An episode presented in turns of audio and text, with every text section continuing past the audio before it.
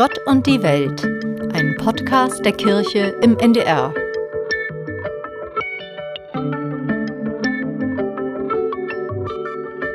Kurz nach der Wende ist in Rostock der Gerechtigkeitsausschuss ins Leben gerufen worden. Das Ziel, die Aufarbeitung von Unrecht, das Bürgerinnen vor und während der Wendezeit erlebt haben. Mit dabei und jahrelang dessen ehrenamtlicher Vorsitzender war Pastor Arvid Schnauer. Gerade hat er dafür das Bundesverdienstkreuz verliehen bekommen. Ich bin Radiopastorin Susanne Richter und ich bin von Arvid Schnauer eingeladen worden. Eine Reise nach Rostock in die Vergangenheit, aber irgendwie auch in die Zukunft. Mein Name ist Arvid Schnauer, ich bin Pastor im Ruhestand, geboren in Schwerin und habe in meinem Leben eigentlich eine ganz wichtige Zeit erlebt, die Zeit der politischen Wende oder der friedlichen Revolution. Wir haben ja uns heute getroffen, weil wir über den Gerechtigkeitsausschuss sprechen wollen. Und da haben Sie im Vorfeld gesagt, ich weiß gar nicht, ob den Menschen noch so bekannt ist, wie damals eigentlich die gesellschaftliche Wirklichkeit war. Erst einmal frage ich, warum glauben Sie, dass die Menschen das gar nicht mehr nachvollziehen können? Also ich habe ja viel Kontakt mit jungen Leuten die, sich, die auch manchmal fragen äh, und etwas wissen wollen aus der Zeit. Sie können sich überhaupt nicht vorstellen, zum Beispiel, dass das Land an einer Stelle zu Ende war für uns. Dass wir also nicht weiterfahren oder radeln durften, sondern dass da eine Grenze war, die schwer bewacht war, bis zum Tod sogar. Äh, Sie können sich nicht vorstellen, dass es Klassenlehrer gab, die versuchten, die Gedanken und das äh, Fühlen von jungen Menschen auszuspionieren, um es weiterzugeben. Sie konnten, können sich nicht vorstellen, dass ihre Laufbahn oder ihre Karriere abhängt von der Beurteilung ihrer politischen Ansichten. Das, das können sich Leute heute nicht mehr vorstellen. Und äh, das sind so Dinge, die wir ihnen erst erklären müssen aus der Zeit. Es gibt ja aber noch genügend Menschen, die noch leben, die die DDR miterlebt haben. Haben Sie bei denen auch das Gefühl, dass man das versucht zu vergessen und sich nicht mehr vorstellen mag? Das ist wohl so. Es gibt also im Grunde zwei Gruppen die man ja auch an dem Streit um die Frage, ob die DDR ein Unrechtsstaat war oder nicht, äh, gut erkennen kann. Natürlich war die DDR ein Unrechtsstaat. Es gab keine Gewaltenteilung. Es war die Justiz nicht frei, sondern sie war gesteuert und hat dann die Urteile, jedenfalls in politischen Prozessen, vorgegeben von anderer Stelle. Natürlich war die DDR ein Unrechtsstaat, aber natürlich konnte man auch leben in ihr. Liebe war möglich und Kino war möglich und Kaffee trinken war möglich. Also es ist nicht so, dass, äh, dass das den ganzen Alltag beherrschte. Aber grundsätzlich ist es so. Und jetzt gibt es also viele Leute, die sich auf diese kleinen mitmenschlichen Bereiche beziehen und sagen, das war doch alles sehr viel schöner und wir haben mehr aufeinander geachtet. Das gab es, aber es gab eben auch das andere, dass man zu sehr aufeinander geachtet hat, indem äh, die Meinungen weitergegeben wurden. Und es gab eben auch Menschen, für die diese kleinen schönen Dinge nicht mehr möglich waren, genau. wenn sie sich gegen das Regime gestellt haben ja. und ihre Meinung laut gesagt haben. Mhm. Und darüber wollen wir heute sprechen. Ja. Sie haben ja als Pastor für den Gerechtigkeitsausschuss der Hansestadt Rostock gearbeitet. Lange Jahre sind Sie auch der Vorsitzende gewesen. Was war die Aufgabe dieses Ausschusses? Vorgegeben war, dass dieser Ausschuss Unrecht aus der DDR-Zeit, was Bürger, so hieß es damals, erlitten hatten, dass wir das aufarbeiten sollten und im Grunde ihnen helfen sollten, dass sie ihr Recht bekommen. Es waren dabei allerdings auch die Vorschrift, dass wir Gerichtsverhandlungen und Gerichtsurteile nicht bearbeiten dürften. Das haben wir sofort abgelehnt und haben gesagt, auch Gerichtsurteile werden wir versuchen zu verändern und zu prüfen. Also es ging um Aufarbeitung und um Wiedergutmachung von Unrecht in der DDR-Zeit. Was war dafür der, der Auslöser? Wer hat diese Initiative ausgerufen? Also natürlich war die die konkrete politische Situation, dass das Volk unruhig war, dass es Andachten gab mit Tausenden von Zuhörern, dass es Demonstrationen äh, gab und dass also die Führung der SED merkte, es ist also so am Kochen, wir müssen irgendwas tun. Und es hat dann wohl ein Mensch aus der Stadtführung äh, dafür gesorgt, dass in einer äh, öffentlichen ähm, Stadtverordnetenversammlung am 6. November 89 ein Ausschuss gebildet werden sollte und hat es auch durchgekriegt, der diese Dinge aufarbeiten sollte. Zunächst war äh, es so gedacht, dass nur Stadtverordnete in diesem Ausschuss waren, aber da haben die sofort gemerkt, also ohne Hinzuziehung weiterer Kräfte des neuen Forums und der Kirche wird das überhaupt nichts. Ich hatte auch gelesen, dass damals auch die Sorge war, es könnte zu Racheakten aus der Bevölkerung ja. kommen. Ja, das hat es natürlich auch. Diese Sorge gab es sehr. Die SED hatte viel Angst, weil natürlich auch Menschen so voller Wut und voller Entsetzen über ihre eigene Behandlung früher war, dass das durchaus auch im Bereich des Möglichen war. Wir haben damals aber äh, die Bitte bekommen, dass sowohl zwei Vertreter des neuen Forums, dieser Bewegung, die sich immer stärker ausbreitete in der Uni, in den Betrieben, in den Schulen, dass also zwei Vertreter des neuen Forums und zwei der Kirche in diesen Ausschuss gehen sollten, um ihn sozusagen besser ansehbar zu machen für die Bevölkerung. Das ist die Frage. Was für ein Ansehen hatte, also was für ein Ansehen hatte die Kirche? Also die Kirche war besonders hier in Rostock das Dach und auch die Heimat für ganz viele Leute, hatte ein großes Ansehen in der Bevölkerung und das haben wir nachher später auch noch gespürt, als ich dann Vorsitzender war. Wir hatten also einen ganz großen Vertrauensvorschuss durch die, durch die Leute bekommen. Und auch der runde Tisch wurde von einem Pastor geleitet. Also die Kirche hatte ein großes Ansehen. Warum? Ja, in der Zeit davor haben wir ja auch immer wieder versucht, ganz schlimme Ungerechtigkeiten zu verändern. Wir haben uns eingeschaltet bei der ersten Atomschutzübung, die in der DDR stattgefunden hat, hier in Rostock. Wir haben also dagegen eine Kanzlererklärung äh, verfasst und lesen lassen. Wir haben einen Schweigegottesdienst damals gemacht in der Südstadt, der natürlich von der Führung sehr äh, argwöhnisch be beäugt wurde. Also die Kirche hat ja vorher auch schon immer versucht, denen zur Seite zu sein, die sich, die angegriffen wurden oder die, denen es schlecht ging. Und aus dieser Haltung vorher heraus hatte die Kirche einen guten Ruf ähm, und galt als jemand, der äh, vielleicht eine positive Wendung äh, machen konnte. Bei dem Gerechtigkeitsausschuss, da ist es ja nicht nur um das Unrecht gegangen, was in der DDR-Zeit geschehen ist, sondern auch um Unrecht, was nach dem Mauerfall geschehen ist. Geben Sie mal ein Beispiel. Ja, ich, da muss ich jetzt also was erklären. Der Gerechtigkeitsausschuss, der erste sozusagen, hatte seine Beauftragung ja noch von der SED-Führung der Stadt. Wir hatten also ein Ticket, also eine Vollmacht, die besagte, dass jeder uns unterstützen müsse bei Anfragen oder Recherchen. Und diese Vollmacht hat unheimliche Wirkungen gehabt. Ich bin bei Generaldirektoren ins äh, Zimmer gekommen und habe gesagt, ich möchte die Personalakte von dem und dem sehen. Und die Sekretärinnen haben im Stillen gelächelt und gegrinst, dass der Generaldirektor mir diese Akten aushändigen musste zum Lesen.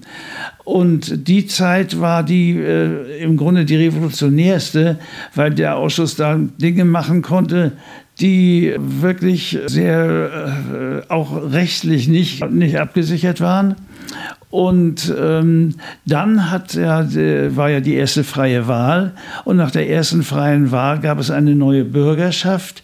Und das war damals für uns eine sehr bewegende Sache, dass die neue Bürgerschaft gesagt hat, dieser Gerechtigkeitsausschuss muss weiterarbeiten, natürlich verändert und ohne Leute, die IMs waren. Aber dieser Gerechtigkeitsausschuss wieder, wird wieder installiert. Aber habe ich das richtig verstanden, dass es nicht nur um Unrecht gegangen ist, dass in der Zeit geschehen ist, als es die Mauer noch gab, sondern auch in der Zeit danach, also ja, auch natürlich. unter der Treuhand. Und, ja, hm. das war die Besonderheit dieses Ausschusses in Rostock. Es gab woanders auch so Ausschüsse ähnlicher Art, aber die haben alle aufgehört zu arbeiten mit der ersten freien Wahl. Und wir haben, weil wir einfach so viele Fälle hatten, die waren ja schriftlich einzureichen bei uns, ein Jahr hat man es damals genannt, wir hatten ähm, so viele Fälle bekommen, dass wir gesagt haben, wir können nicht aufhören und haben weitergearbeitet. Und natürlich gab es in der ersten Phase der neuen äh, jungen bundesrepublikanischen äh, Umgebung nun auch Dinge, die sehr gemein gelaufen sind.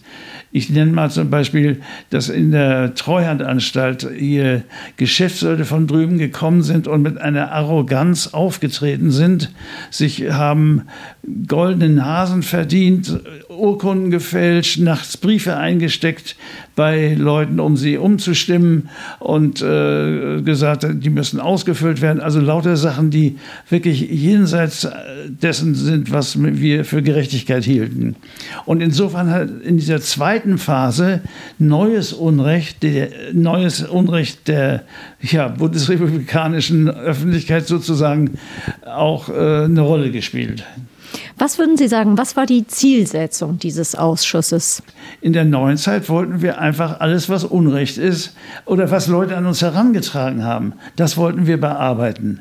Wir haben das äh, getan und haben äh, versucht, äh, dort wirklich auch Dinge, zum Beispiel in der, in der Volksbildung. Es gab so eine Phase, wo entlassene Mitarbeiter der Stasi einfach als Lehrer eingestellt wurden. Das hat man uns gemeldet und wir haben gesagt, Leute, das geht nicht. Einer, der bei der Stasi tätig war, kann nicht unsere Jugend unterrichten. Also alles solche Dinge, wo man den Eindruck hatte, die dürfen nicht vorkommen. Oder es äh, kriegten also auf einmal die alten Betriebsdirektoren hohe Abfindungen, die sie sich selber sozusagen zugeschrieben hatten. Darauf waren natürlich Menschen, die das gemerkt haben und die das äh, uns übergeben haben, kümmert ihr euch mal darum. Und wir hatten ja einen bestimmten Ruf und auch eine bestimmte Möglichkeit, dagegen anzugehen. Ich habe als eine Zielsetzung auch gelesen, dass es darum gegangen ist oder dass Sie sich als Zielsetzung gesetzt haben, über den Gerechtigkeitsausschuss den Übergang in die Demokratie zu gestalten und die Leute überhaupt für eine neue, überhaupt es möglich zu machen, einen neuen Platz in der neuen Ordnung zu ja, finden? Das war keine Zielsetzung, sondern das ergab sich für uns von selbst, weil wir Menschen waren, die versucht haben, wirklich für Gerechtigkeit zu sorgen. Da war in der neuen Zeit eine ganze Menge auch zu bemängeln. Was würden Sie sagen, Pastor Schnauer? Was ist aus Ihrer Sicht hilfreich beim Umgang mit Menschen denen Unrecht angetan wurde. Sie haben ja schon von dem finanziellen Aspekt gesprochen, aber das ist es ja wahrscheinlich nicht nur. Die meisten Menschen haben in der ersten Phase erwartet und erhofft, dass ihnen bestätigt wird, dass sie ehrlich gewesen sind dass sie nicht äh, die ihnen vorgeworfenen Dinge getan haben, die alle mit unsauberen Dingen zu tun hatten. Sie wollten rehabilitiert werden, dass sie vor ihren äh, Bekannten, vor ihren Arbeitskollegen rein dastehen und nicht als Leute, die, ja, die sich was haben zu Schulden kommen lassen. In der Zeit danach, äh, als die äh, Demokratie auch mit ihren Spielregeln langsam Einzug hielt, da ging es dann auf einmal auch mit Rechtsanwälten und mit Belegen dafür, dass man selber irgendwas bekommen könnte. Also das war ein Wechsel auch in den äh, Hoffnungen der Menschen, die sich an uns gewandt haben. Sie hatten es ja bei Ihrer Arbeit dann mit Menschen zu tun, die wirklich ganz tief verletzt worden sind und auch traumatisiert worden sind. Da ist es dann ja auch um tiefe psychische, seelische Verletzungen gegangen. Mussten Sie auf dieser Ebene dann auch weiter vermitteln? Nein, also sowas wie heute wie Seelsorge, äh, Beratung und so gab es in dem Sinne nicht. Was wir tun konnten und was damals eigentlich auch ganz wichtig war, wir haben zugehört, jedem. War es noch so komisch und so, so abwegig, wir haben zugehört, haben versucht, unsere Meinung zu bilden, haben versucht, Auswege zu finden und dies zuhören und für sie da sein. Das, glaube ich, war das Allerwichtigste. Ich erinnere eine alte Frau, die uns erzählen konnte oder musste, dass ihre Wohnung von ihrem Mann immer heimlich an einem Tag in der Woche als konspirative Wohnung genutzt wurde. Und die sagte, ich kann das doch gar nicht aufschreiben, ich weiß ja gar nicht, wie ich das machen soll. Und dann haben wir ihr das aufgeschrieben und die Eingabe formuliert, also äh, weil das sie selber nicht konnte. Uns ging es darum, dass wir die Anliegen ernst genommen haben. Wie war die gesellschaftliche Reaktion auf den Gerechtigkeitsausschuss? Natürlich gespalten. Also wir haben ganz viel Gegenwind gehabt, natürlich von den alten Genossen der SED Und wir haben unheimlich viel Zustimmung gehabt von, vom Volk, sag ich mal.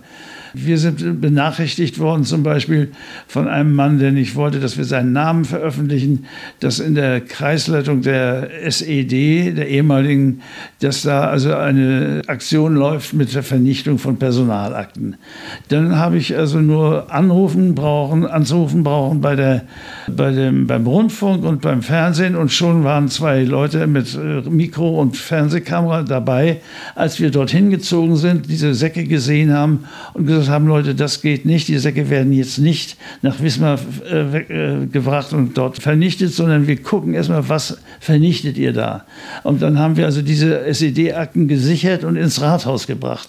Also wir haben unheimlich viel Unterstützung gehabt, äh, gerade durch die Medien und durch die Presse und eben auch durch äh, Leute, die selber unter der DDR gelitten haben, aber die damals noch nicht gewagt haben, sich dagegen aufzulehnen. Der Name dieses Ausschusses war Gerechtigkeitsausschuss.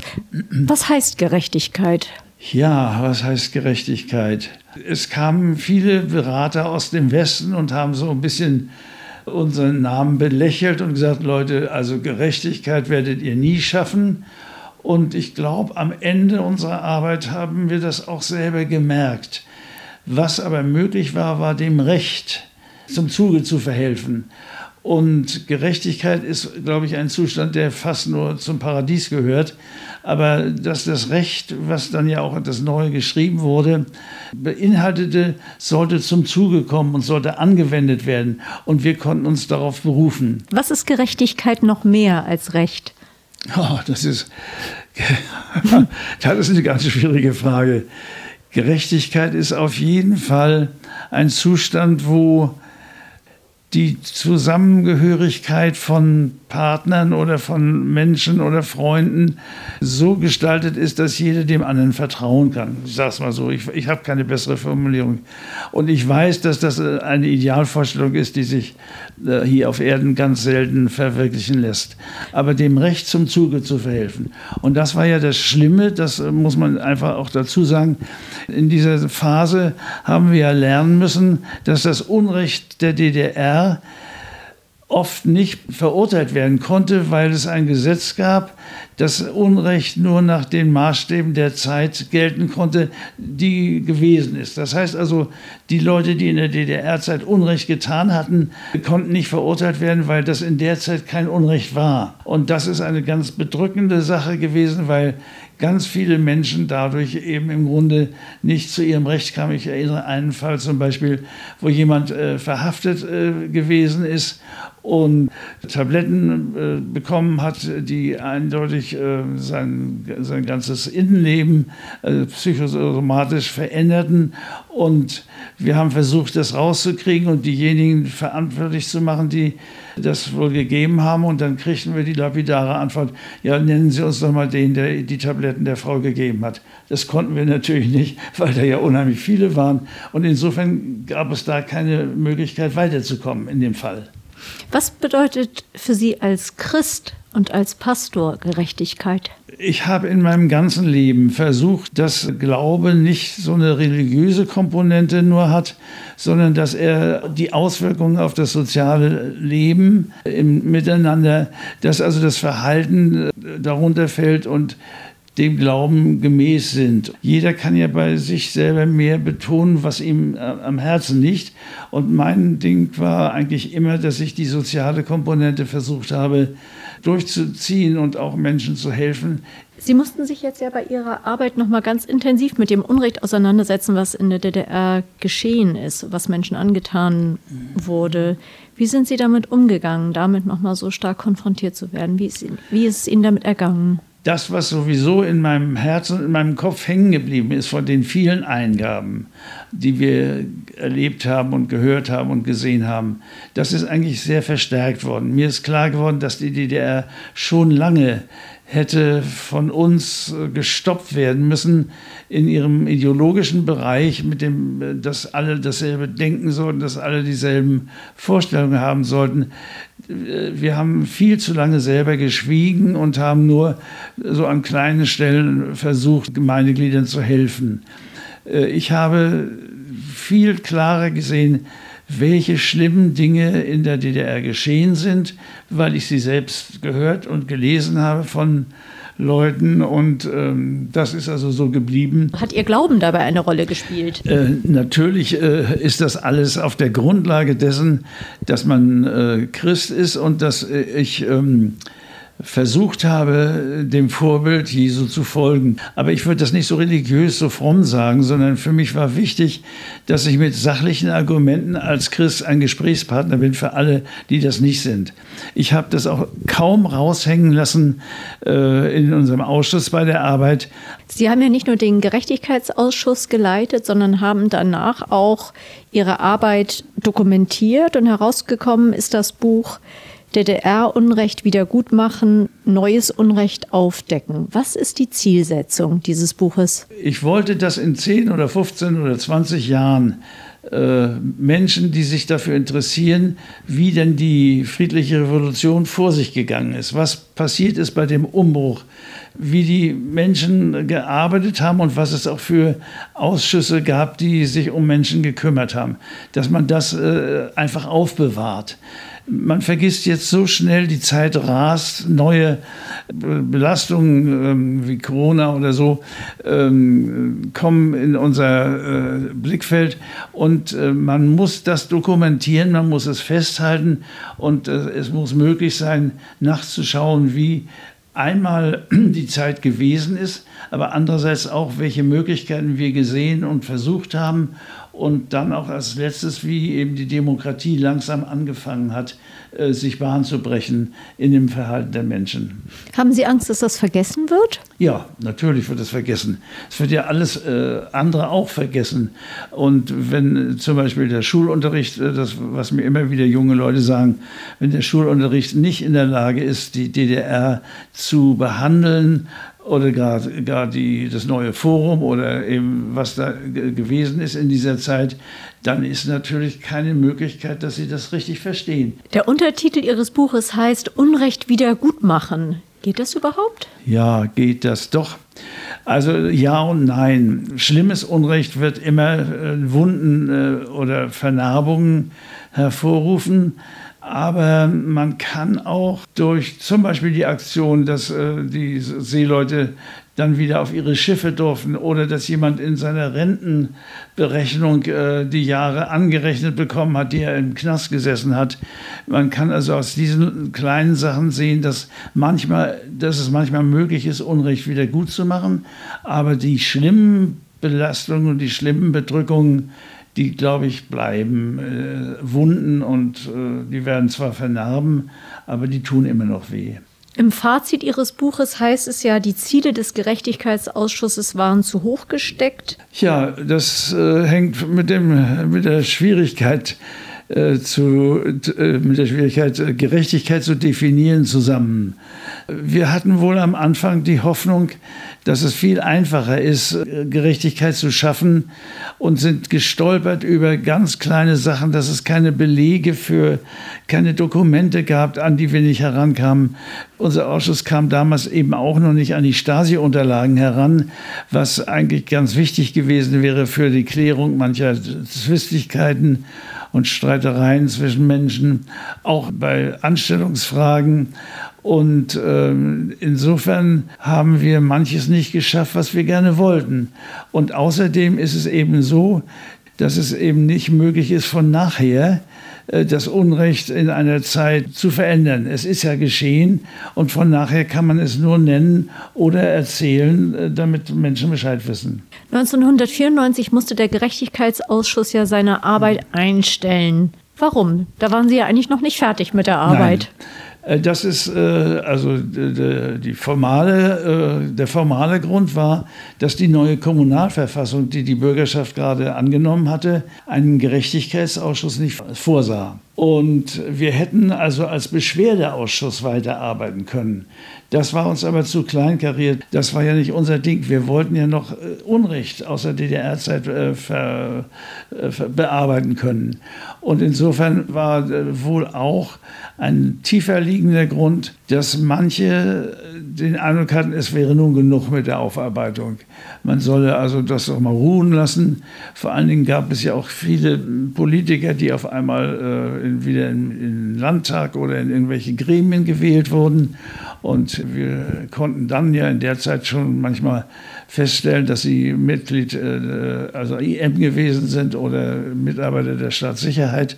Und in dieser Zeit ähm, haben wir gemeint, dass das also auch diese Tendenz war, das ruhen zu lassen und jetzt einen Abschluss zu machen.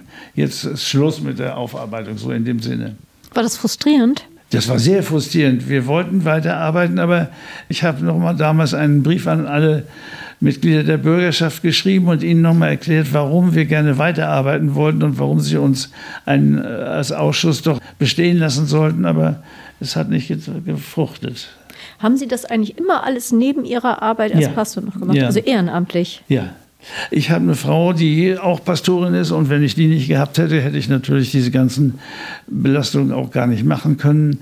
Sie haben ja für Ihre Arbeit ganz viel Ehrungen bekommen, den Kulturpreis der Hansestadt Rostock, aber auch das Bundesverdienstkreuz. Was bedeuten Ihnen diese Auszeichnungen? Also darüber freut man sich sehr doll. Ich habe mich darüber gefreut, weil im Grunde damit ja auch ein bisschen unsere Arbeit gewürdigt worden ist. Ich kann es eigentlich auch nur für die sagen, die mit äh, in diesem Ausschuss bis zum bitteren Ende, es waren dann nachher von den 15 Angefangenen nur noch sechs bis sieben Leute, für die sagen, die haben sich genauso äh, abgemüht und äh, eingebracht wie ich. Und ich kann nur sagen, dass dieses Bundesverdienstkreuz eigentlich nicht mir gilt, sondern diesem ganzen Ausschuss und allen, die da mitgearbeitet haben.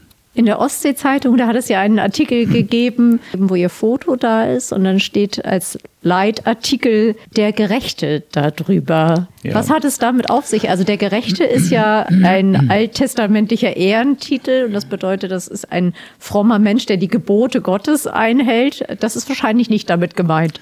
Also ich denke, das ist eine journalistische Zwangsformulierung gewesen. Ich bin ein ganz normaler Mensch wie alle anderen mit Ecken und Kanten und äh, kein Gerechter, sondern ich habe mir Mühe gegeben, äh, für Gerechtigkeit zu sorgen. Das haben andere aber auch. Und insofern ist dieser Titel für mich nicht passend. In Ihrem Buch, da haben Sie geschrieben, wenn wir vergessen, woher wir kommen, wird nie klar sein, wohin wir wollen. Ja. Wohin wollen Sie? Ja, in ein Leben voller Gerechtigkeit, wo das Recht zum Recht kommt und zum Zuge kommt und wo Menschen keine Gegner sind und sich nicht äh, für ihre Meinung entschuldigen müssen, sondern wo sie frei und kreativ leben können.